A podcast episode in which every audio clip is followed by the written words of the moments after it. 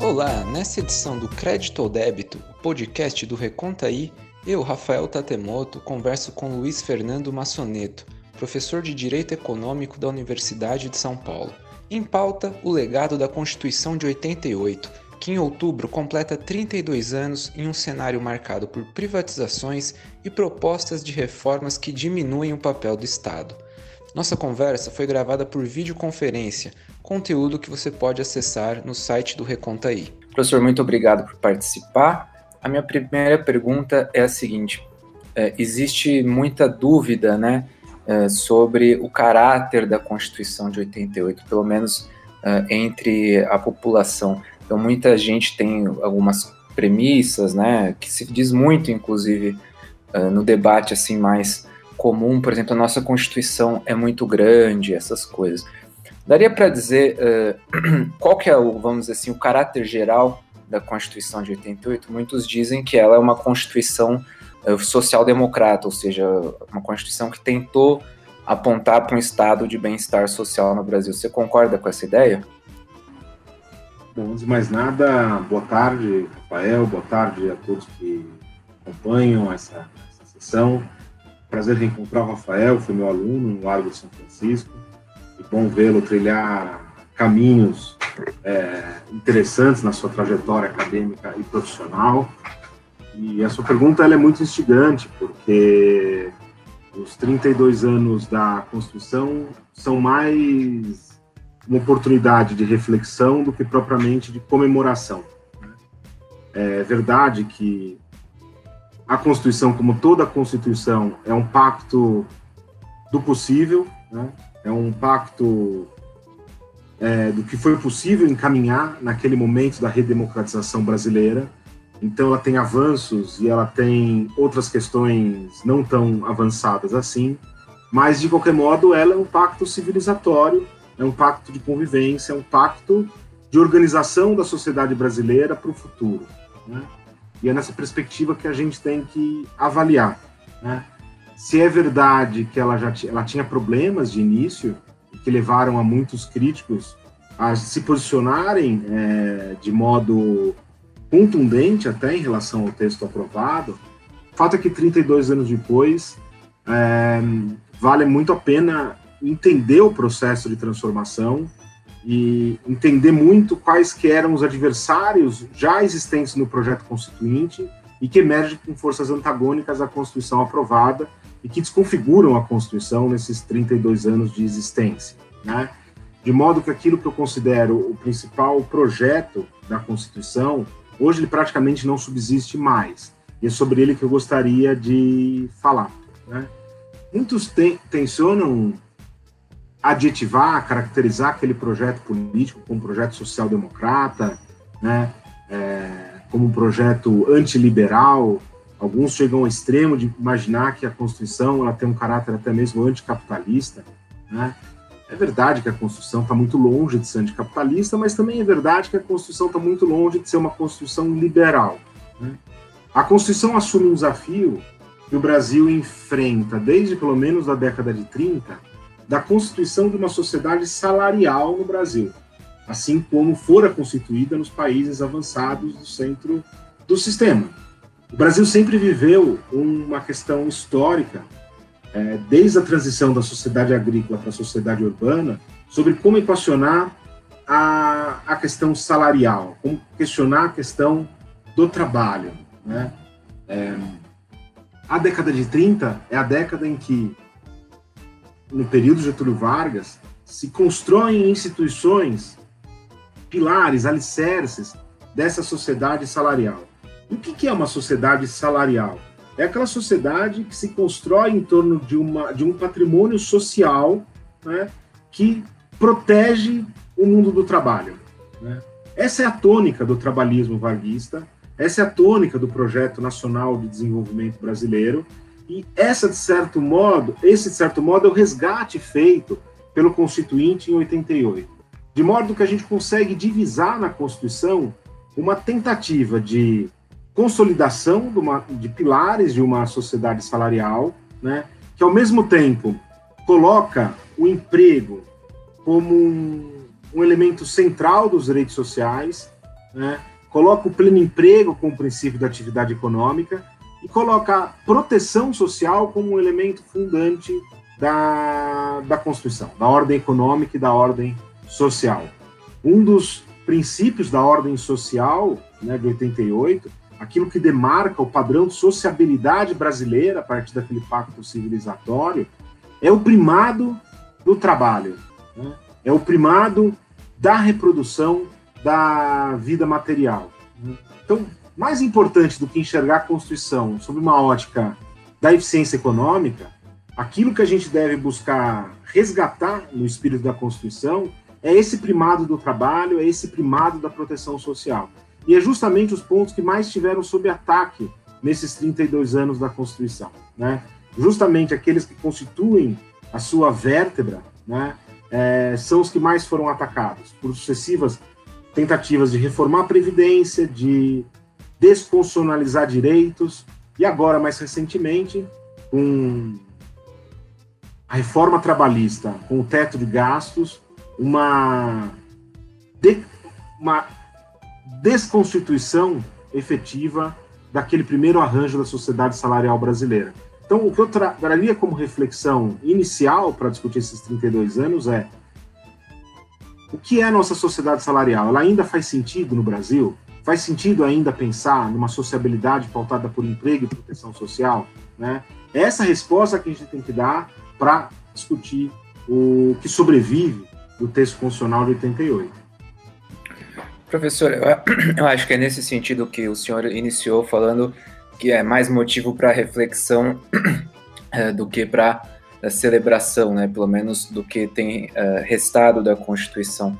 É, eu faria uma pergunta, né? No seguinte sentido: além dessa centralidade é, da, da, proteção do, ao mundo do trabalho, né? existia um outro um outro paradigma, talvez. Eu queria ouvir um pouco o senhor sobre isso, sobre o papel do Estado né, nessa sociedade que se pretendeu construir em 88. E eu menciono essa questão do papel do Estado porque me parece que a questão do trabalho uh, e uh, da regulação da atividade econômica ou da indução uh, se juntam nessa perspectiva. Né? você comenta a pertinência de se pensar numa sociedade salarial, e por isso que eu trago a questão do Estado. Né? É possível, seria possível pensar numa sociedade salarial sem pensar num processo vigoroso de desenvolvimento econômico e decorrente disso, é possível pensar em desenvolvimento econômico vigoroso uh, sem o Estado?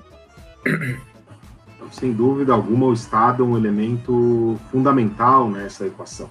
Né?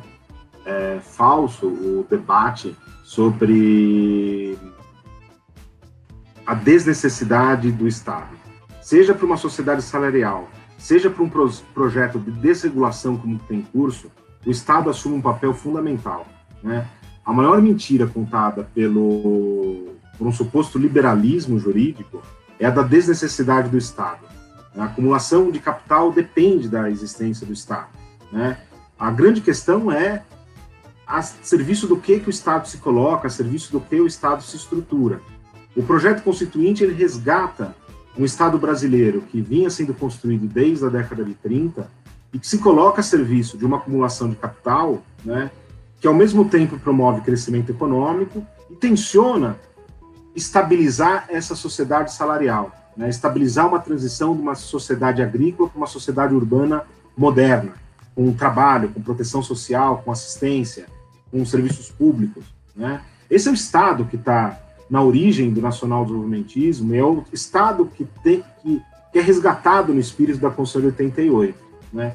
Isso porque não faz muito sentido né, a gente imaginar que o mercado seja capaz de organizar né, na livre combinação dos fatores de produção uma sociedade desse tipo, uma sociedade capaz de é, organizar uma transição de uma sociedade arcaica para uma sociedade moderna, ao mesmo tempo ampliar oportunidades e ampliar a proteção social. O Estado no Brasil ele é extremamente importante e é extremamente importante para os mais vulneráveis, né? É, aqueles que não foram incluídos na sociedade do trabalho e aqueles que passam a ser cada vez mais desconsiderados pela sociedade do trabalho. Né? A gente vive um momento de desconstrução de uma sociabilidade que vinha sendo construída no Brasil e que tinha o emprego como um elemento fundamental. Né? É... Que tinha no Estado um elemento de proteção, especialmente para esses grupos que desejavam se incluir no universo do trabalho. Né? O que a gente tem hoje é um Estado que ele não só deixa de impulsionar esse processo de inclusão, como ele passa a impulsionar um processo numa outra direção. É o Estado que não é mais o garantidor da sociedade salarial, e sim o Estado que é garantidor da reprodução financeira do capital. Né? É... Imaginemos, vamos usar a seguinte imagem. Né? Eu disse que a sociedade salarial pressupõe a existência de uma propriedade social. Essa propriedade social é uma propriedade composta por impostos, por receitas públicas, por ativos do poder público, por lucro das empresas estatais, né? É o que a gente chamaria de fundo público. Numa sociedade salarial, esse fundo público ele é um colchão de segurança para a reprodução da força de trabalho. Um colchão de segurança que garante esse primado é, do trabalho na ordem social.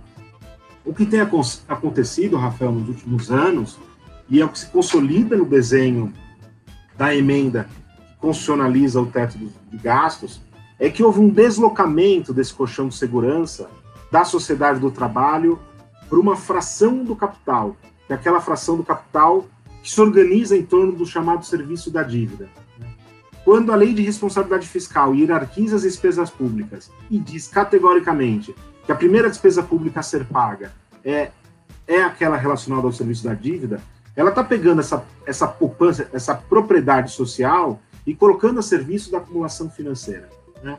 Eu não vou ser ingênuo de imaginar é, ou de fazer uma fala contra a importância de alguma austeridade fiscal e a importância da, de uma racionalização da atividade financeira do Estado. Só que o que tem acontecido no Brasil é, de fato, um desaparecimento de qualquer questão securitária qualquer colchão de segurança para a classe trabalhadora, né, em detrimento de uma segurança absoluta para a reprodução do capital. Né. A selvageria da, do Estado brasileiro é que o Estado está sendo colocado totalmente a serviço da reprodução dos interesses dessa fração de classe, né, desprotegendo aqueles que ela até então protegia e deixando de incluir aqueles grupos vulneráveis em relação aos quais havia uma promessa de inclusão.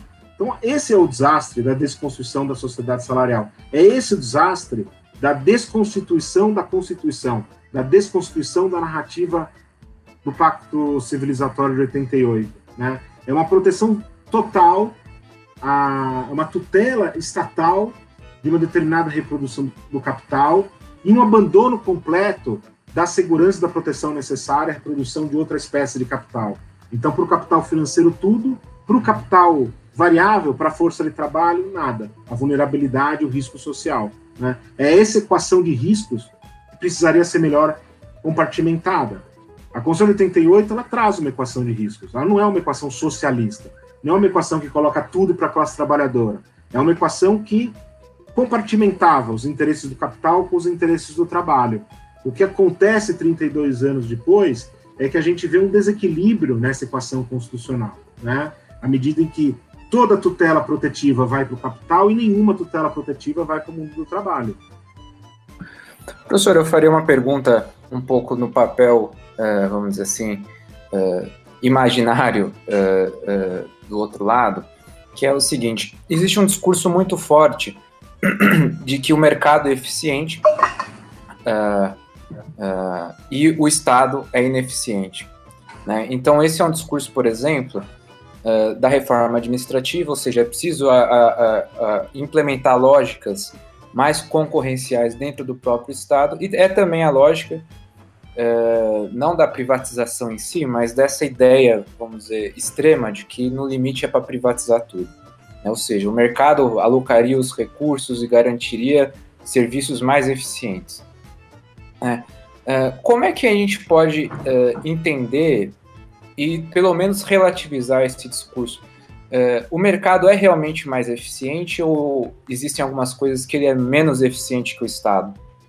Rafael, tem uma premissa na sua questão que eu acho importante problematizar, que é uma dicotomia entre Estado e mercado. Né? O Estado está no mercado do mesmo modo que o mercado está no Estado. E a gente tem que entender essa relação dialética. Né? Existe uma estatalidade do mercado. O mercado não é um fenômeno espontâneo. Quem cria, quem organiza, quem conforma os mercados é o Estado. E do mesmo modo que quem está dentro do Estado são frações de capital mercantil, são frações de organizações do mercado e que pilotam e organizam as políticas públicas. Então não existe essa dicotomia de espaços e essa dicotomia de agentes. Né?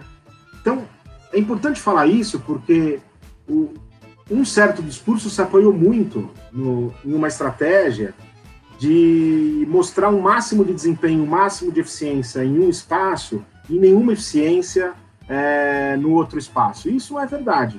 O Estado brasileiro sempre foi absolutamente eficiente na criação dos seus mercados. Se o agronegócio tem o tamanho que ele tem hoje no Brasil, é graças ao Estado. E eu não sou um defensor do agronegócio. Né? Desde a atuação incisiva da Embrapa para possibilitar o cultivo de soja no Brasil, que era uma cultura que não era autóctone, não era. até todos os subsídios que são dados a um determinado tipo de produção vocacionada para exportação. E o mesmo se diz em relação a todo o sistema de proteção ao setor produtivo. Né? Então, é uma dicotomia que tem que ser muito relativizada. O que se coloca é uma capacidade organizativa que seria superior do privado em relação ao estatal. E aqui eu também não tenho como concordar. Né? Não é verdade que existe uma supremacia, uma organização é, mais racional da atividade privada em relação à atividade pública. O que existe são anos de desconstrução de carreiras públicas, de desvalorização de carreiras públicas, de modo que aparentemente o serviço prestado pelo privado ele parece superior àquele prestado pelo, pelo público.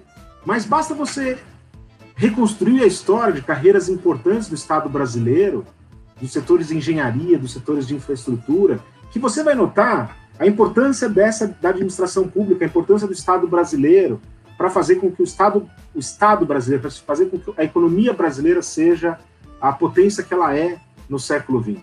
Né?